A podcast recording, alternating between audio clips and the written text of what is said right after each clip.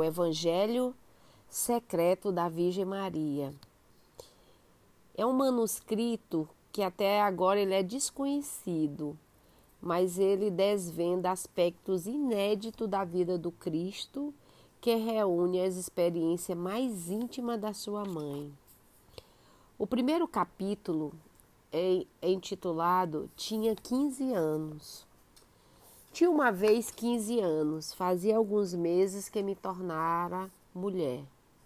Isso é a mãe de Jesus falando. Lembro, apesar de haver passado tanto tempo e tantas coisas, a ternura de minha mãe, Ana, e a suave firmeza do meu pai, Joaquim. Aquele dia era sábado. Meu pai tinha ido à sinagoga para ouvir, como sempre, a leitura de um texto da Torá e a explicação que dava ao rabino. Minha mãe e eu também íamos e ficavam bem juntas, respeitando o costume que separava os homens das mulheres. Nesse dia, não pudemos comparecer e aguardamos a volta de Joaquim para que nos dissesse o que havia ocorrido. O sol já se recolhia e o sábado terminava quando meu pai nos transmitiu o texto que fora lido na sinagoga era do profeta Isaías, um dos meus favoritos. Com a voz solene e mais cantando do que recitando, Joaquim disse: Que belos são sob os montes os pés do mensageiro que anuncia a paz, que traz as boas novas, que anuncia a salvação, que diz a Sião: Já reina teu Deus uma voz, teus vigias elevaram a voz emite gritos de júbilo, porque seus olhos, olhos veem o retorno de Azem e Asion. Prosperei em uníssono, em gritos de júbilos, solicitários de Jerusalém, porque Yahvé consolou seu povo e resgatou a Jerusalém. Independente disso, meu pai nos explicou o que havia dito o rabino do nosso povoado, Asaf, o filho de Coré. Tratava-se de um homem amável, idoso, porém sempre carinhoso com todos, especialmente com as crianças. Por isso sempre o ouvi com dedicação, interrompendo as brincadeiras de meus primos quando ele passavam, pois todos queriam beijar a orla do seu manto. Joaquim disse a mim, minha mãe, que naquela manhã Azaf estava preocupado. As notícias que chegavam da cidade que abrigava o destacamento romano não eram boas. Falavam-se de tumultos entre alguns dos nossos, inclusive se comentavam que na longínqua Jerusalém havia muita inquietação e que alguns rabinos haviam dito que a chegada do Messias poderia estar próxima, segundo se podia deduzir de certa profecia que fazia referência a seu nascimento em Belém, a cidade de Davi. Asaf, tranquilo, como sempre, era, não desejava alarmar seus ouvintes, entre outras coisas, porque com ele mesmo lembrou naquela manhã notícias semelhantes se pronunciavam desde que os romanos ocupavam Israel e mesmo os antes sob a dominação dos sírios de Antíoco. Sem dúvida, comentou meu pai naquela ocasião, a voz do nosso rabino parecia menos tranquila, como a de costume, e suas recomendações sobre a calma era menos convincente. Algo se preparava e pessoa como Azaf, como meu pai ou como minha mãe, intuíam isso sem saber exatamente do que se tratavam. Por isso, o rabino escolher o texto de Isaías para transmitir uma mensagem de paz e esperança a seus habitantes da aldeia. Se o Messias estava por vir, como os alguns diziam, deveriam manter a calma, porque sua chegada seria a do príncipe da paz. Qualquer outra atitude seria, no fundo, a falta de confiança no Todo-Poderoso, em cujas mãos estão sempre nossas vindas, nossas vidas. Essas coisas sempre entusiasmavam minha mãe Ana e a mim. Ouvíamos Joaquim, apertadas uma, uma contra uma com a outra, junto ao fogo do nosso lar, Era uma noite de Nissan, bela e suavemente fresca. Nós duas acreditávamos firmemente no que Torá e os outros livros sagrados ensinavam. E Ana tinha muito cuidado ao ensinar o significado da fé em Yahvé. O amor e o respeito de que, de que lhe deveríamos e a necessidade de observar fielmente a aliança que ele havia pactuado com seu povo. Por isso não nos surpreendia nada do que pudesse ocorrer, pois estávamos convencidas de que um gesto de Deus nem as poderosas legiões romanas romana poderia enfrentar o Messias quando esse surgisse no mundo. Aguardávamos sua chegada e rezávamos todos os dias para que isso ocorresse o mais cedo possível, mas nunca antes do tempo indicado, no momento em que a vontade de Todo-Poderoso previra. Era mais do que minha mãe, por causa dos meus 15 anos recém-completados, gostava de sonhar com Messias. Também o faziam minhas companheiras e falávamos muito dele nos nossos encontros, principalmente no fonte do povoado quando íamos lavar nossas roupas no arroio. Porém, eu desejava ardentemente que esse Messias fosse o mensageiro da paz e do amor de Deus. Dois sentimentos que meus pais sempre me, me inculcaram, embora quase todas as minhas amigas se dedicavam a falar de palácios e de grandes festas. Situação pior era com meus primos, os quais tinham que enfrentar em mais de ocasião, pois para eles o Messias que tanto se aguardavam não era outra coisa senão um líder militar. Quando eu lhe falava das qualidades espirituais que adoraria sua alma, eles zombavam de mim, dizendo que era uma menina incapaz de entender o que convinha o povo de Israel, acreditando que o Messias bondoso fosse capaz de expulsar os romanos de nossa pátria. Enfim, naquela noite de um sábado de primavera, minha mãe e eu ouvíamos atentamente Joaquim, que nos estava contando a prédica do rabino Azaf. Tudo ia bem e se desenrolava conforme gostava o meu venerando rabino e meus pais, até que Joaquim disse algo que nos surpreendeu.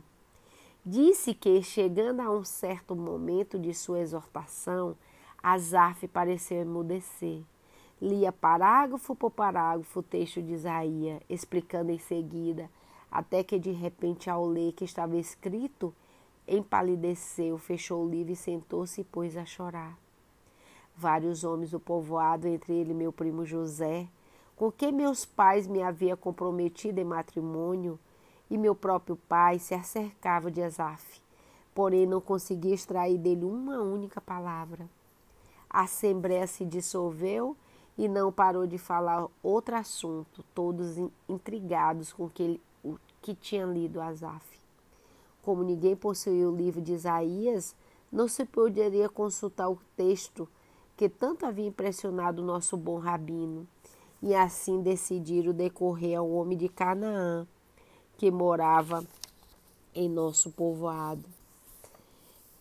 E não fora aquela manhã à sinagoga porque estava com cama e com febre.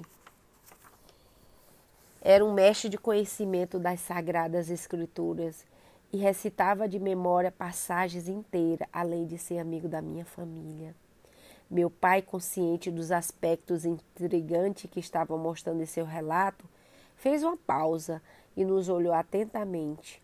Nós duas estávamos boquiabertas, não assustada, porque Ana, minha mãe, tem tanta fé em Deus que duvido que algo consiga abalar seu ânimo. Mas estava muito interessada. Joaquim, depois de um momento de silêncio que aumentou a expectativa, disse-nos, chegando à casa de Adonias, o canadeu. Aquele foi tudo explicado.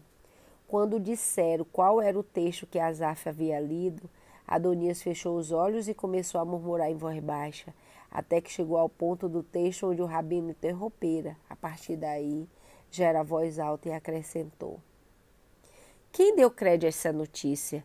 E o braço de Afém, a quem se revelou, cresceu como um novo broto diante dele, como a raiz de uma terra árida. Não possuía aparência nem presença.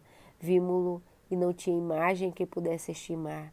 Desprezível e refúgio dos homens, verão as dores de conhecer de doenças, como também diante de quem se oculta o rosto. Desprezível e não percebemos, e contudo as nossas doenças que carregava, as nossas dores que suportava. Nós o deixamos ser açoitado, ferido por Deus e humilhado. Ele foi ferido por nossas rebeldias, punido por nossas culpas, ele suportou o castigo para nos trazer as paz, e com suas contusões fomos curados. Todos nós erramos como ovelha, cada um seguiu seu caminho, e a fé descarregou sobre a ele toda a nossa culpa. Ele foi oprimido, se humilhou e não abriu a boca, como cordeiro legado a degole, como a ovelha em frente aos que tosquiam via emudecida e ele também não abria a boca. Naturalmente que o meu pai pudera lembrar para nós todo aquele parágrafo onde havia escutado e meditado sobre ele muitas vezes, e bastou Adonias iniciar sua declaração para que eles acompanhassem viva voz. Joaquim também nos disse, em alguns dos, dos anos, ao consultar Adonias, não quiseram dar crédito ao que se diziam, porque isso poderia significar que o Messias anunciado pelo profeta Isaías não era o Messias reis, mas era o Messias libertador do jugo romano, e até poderia dar a entender que ele fora traído pelo próprio povo, o que era um absurdo e impossível. Desse modo, dividimos e confusos saíram da casa do canadeu, mas preocupado ainda que haviam extraído.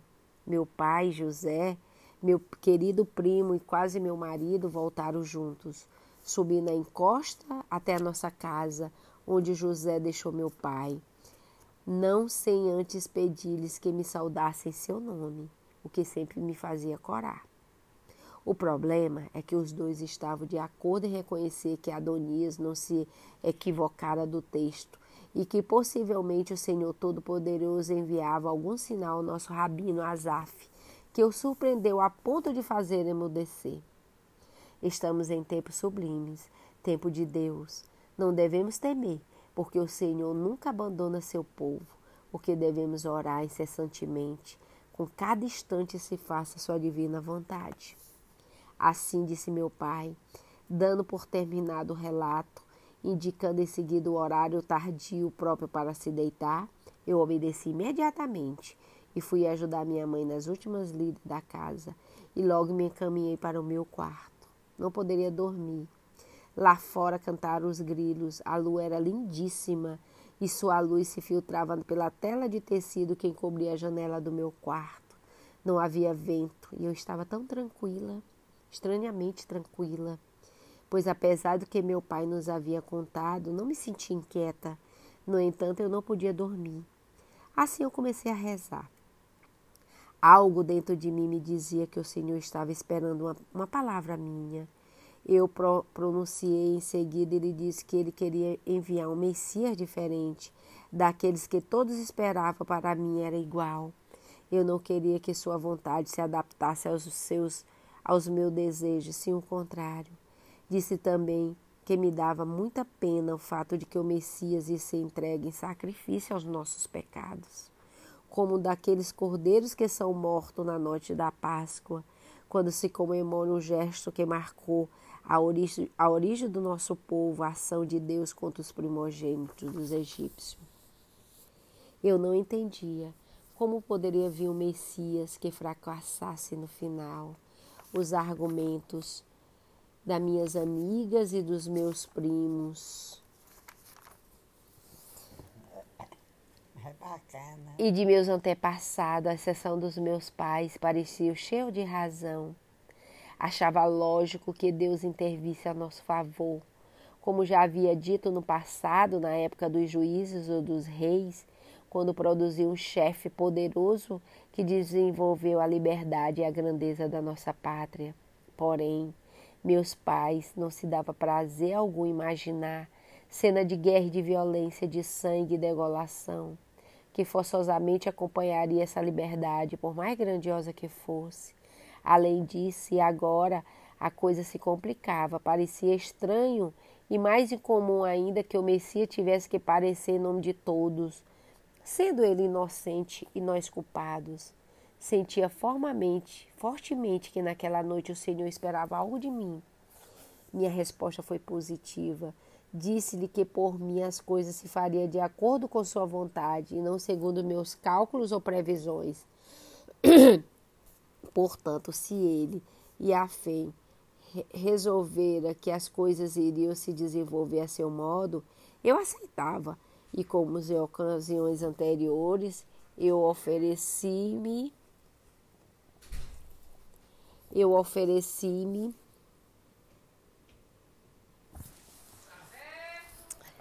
e ofereci-me continuação do livro do Evangelho secreto da Virgem Maria. Senti fortemente que naquela noite o Senhor esperava algo de mim.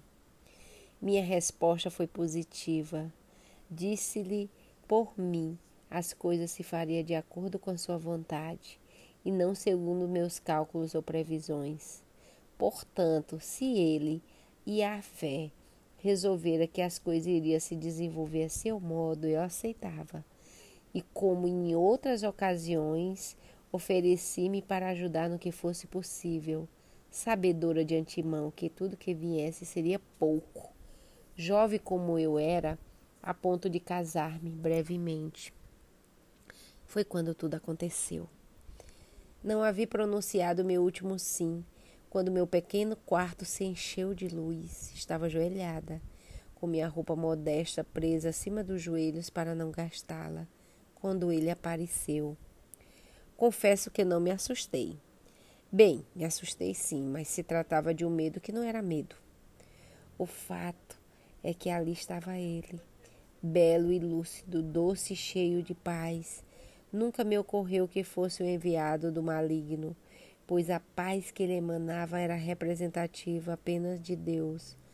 Aliás, esse fruto que eu já saboreava antes, quando rezava, orava e passava as longas horas livres na tarde de sexta-feira, entre as oliveiras ou em meu quarto, essa mesma paz, a de Deus, encontrava profundo eco em mim.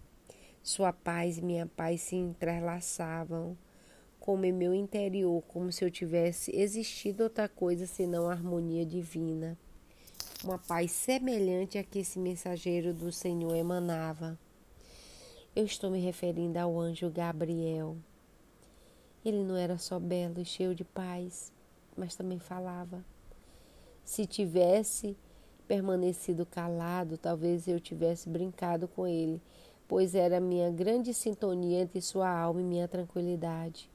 Porém, quando começou a falar, assustei-me um pouco.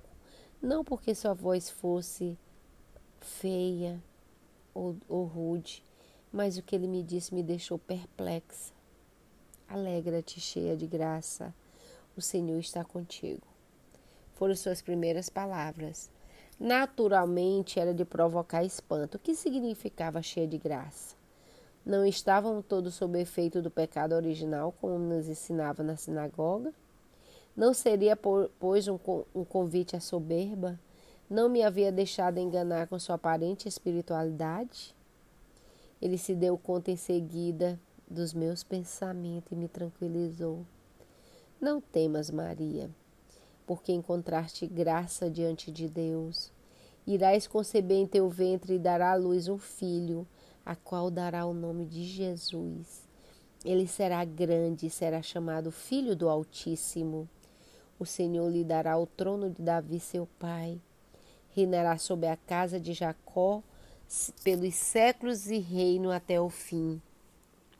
Na verdade, não era parábolas muito tranquilizante Dizia-me não tema, mas o que vi em seguida era mais sério e preocupante ainda. Sem dúvida, acostumada a responder com sim a tudo que Deus me pedia e com certeza íntima de que aquela era um mensageiro seu, nem pensei no problema que poderia me metia, nem nas consequências que poderia resultar de fato de eu já estar de uma maneira ou de outra casada ou pelo menos comprometida com José. Já ia lhe dizer que sim, quando o sexto sentido que possui as mulheres me levou a fazer uma pergunta, uma espécie de prova, para certificar-me de que, em verdade, o Senhor era que estava enviando aquele mensageiro. Perguntei-me: como ocorrerá isso se eu não conheço varão? Como se tratava de algo sem importância, para mim isso era fundamental. De fato, ou se respondia esse ponto, deixando claro que eu não me veria forçada a fazer nada que não tivesse de acordo com os preceitos de uma jovem honesta, ou não poderia estar segura de que não me oferecia vinha diretamente de Deus. Deus não poderia contradizer Deus. Deus não poderia ter semeado em minha alma durante toda a minha vida uma necessidade de pureza, de consagração, para depois conduzir por caminhos contrários. E como aquilo que eu percebera sem dúvida era coisa sua, o que ocorria agora, se também via de suas mãos forçosamente, deveria estar em perfeita sintonia com o anterior. O anjo Gabriel soube dissipar todas as minhas dúvidas. O Espírito Santo descerá sobre ti, afirmou, e o poder do Altíssimo te cobrirá com tua sombra. Por isso, aquele que nascer será santo e será chamado Filho de Deus. Essas últimas palavras colocaram tudo em seu devido lugar. Eu continuaria mantendo minha virgindade, minha pureza de alma e de corpo, sem ter que passar por situações que causaram repugnância não só a mim, como a toda e qualquer moça honrada, e que meus pais haviam dito muitas vezes que eu nunca deveria aceitar isso de que os fins justificam os meios. Por mais que fosse um lema muito usado, principalmente na hora de realizar negócios lucrativos ou quando se queria justificar a violência contra os romanos o fim era nesse caso melhor, ou menos assim se apresentava. Deixava que nascesse ninguém menos do que o Messias. Porém, eu queria assegurar-me de que também os meios e a forma como aconteciam os fatos seriam corretos. Basicamente, se assim não ocorresse, eu saberia de imediato que por trás disso não se encontrava os desígnios de Deus o Senhor não se contradiz, não diz hoje sim, amanhã não. Ele é sempre um sim grande, nobre e permanente. Além do mais, a situação não era diferente do assunto sobre o qual eu estava meditando antes que o enviado de Deus enchesse com sua luz meu pequeno quarto. O povo de Israel, meu povo, queria um libertador a todo custo. Os meus pais e a mim própria, parecia que neste a todo custo havia algo que não se encaixava muito bem com a bondade divina. Nós também desejávamos que viesse o Messias para nos libertar do jugo estrangeiro. Porém, não a qualquer preço, não a preço do ódio, da guerra, da violência. Ainda estava tecendo essas conjecturas quando o anjo voltou a falar. Quem sabe Pensava no que eu tinha minhas dúvidas. O fato que ele acrescentou: Olha, também Isabel, tua parente, concebeu um filho em sua velhice e este já está em sexto mês daquele que chama estéreo, porque nada para Deus é impossível. Não havia necessidade desse argumento, porque eu já estava decidida. De modo que, para evitar que suspeitasse de minha vontade de aceitar o que Deus me pedia, Precipitei a dizer que gritava meu coração desde o primeiro momento, uma espécie de consentimento matrimonial. Um sim, quero, que saia de mim com tanta força que me assustou, porque eu não estava acostumada a ímpeto semelhante. Eis-me aqui a escrava do Senhor, disse-lhe. Faça de mim segundo a sua palavra. Então Gabriel foi embora, sorriu-me e se foi Senti algo como um beijo em minhas mãos, como roçar das asas onde eu passo suave e doce. Porém, o melhor foi, foi o seu sorriso. Durante todo o tempo que durou nosso encontro, pareceu que ele, se tiver, ele estivesse nervoso. mais ainda do que eu. Sua atitude era de expectativa de alguém que teme que possa duvidar de seu pedido e se joga todo nele. Depois eu compreendi que não só ele, mas toda a criação inteira dependia das minhas palavras naquela noite de primavera. Todos aguardando que uma insignificância como eu, uma menina de 15 anos, que apenas começava a ser mulher, desse, desse permissão a todo-poderoso Deus para inaugurar uma nova criação, uma nova aliança, uma história de amor definitiva e eterna com o povo no qual cabiam todos os homens. O fato é que eu disse sim. Disse ao mensageiro para levar o recado ao Senhor. Não pensei demais nas palavras exatas. Foram as que saíram da minha alma naquele momento. Sabe como são essas outras coisas e te desse tempo comporias uma bela oração, ou então mesmo encomendarias a um rabino ou a um homem versado em letras. Mas assim, de repente, a uma pobre adolescente da aldeia socorreu usar a linguagem simples e vulgar de que estava acostumada sem adorno nem sofisticação. Por isso falei escrava. Eu não era escrava, meus pais eram livres e tínhamos a dignidade e desejo de liberdade que sempre caracterizava o nosso povo. Indômito entre os indômitos e muito zeloso de suas tradições, eu era e sempre fui contra a escravidão, por mais que algumas pessoas do povoado tivessem escravos em suas casas e que outro dissesse que sem a existência dos escravos nada funcionaria sob o ponto de vista econômico. Em minha casa, isso nunca foi de usar. Esses maus tratos, esses meios para os bons nunca nos agradou. Como nunca nos chegou a convencer o mal menor do que falavam alguns, geralmente para justificar algo injustificável. Contudo, na hora de expressar meu consentimento, falei aquilo de escrava. Pode parecer uma bobagem, um contrassenso, inclusive, uma vez que eu era contra a escravidão. Porém, tampouco me arrependo, apesar de ter se passado tantos anos de eu ter meditado sobre isso. Não só respondi prontamente, sem pensar, como também se agora tivesse que repetir tudo de novo, eu diria o mesmo. Quero ser a escrava do Senhor, somente do Senhor. Isto sim.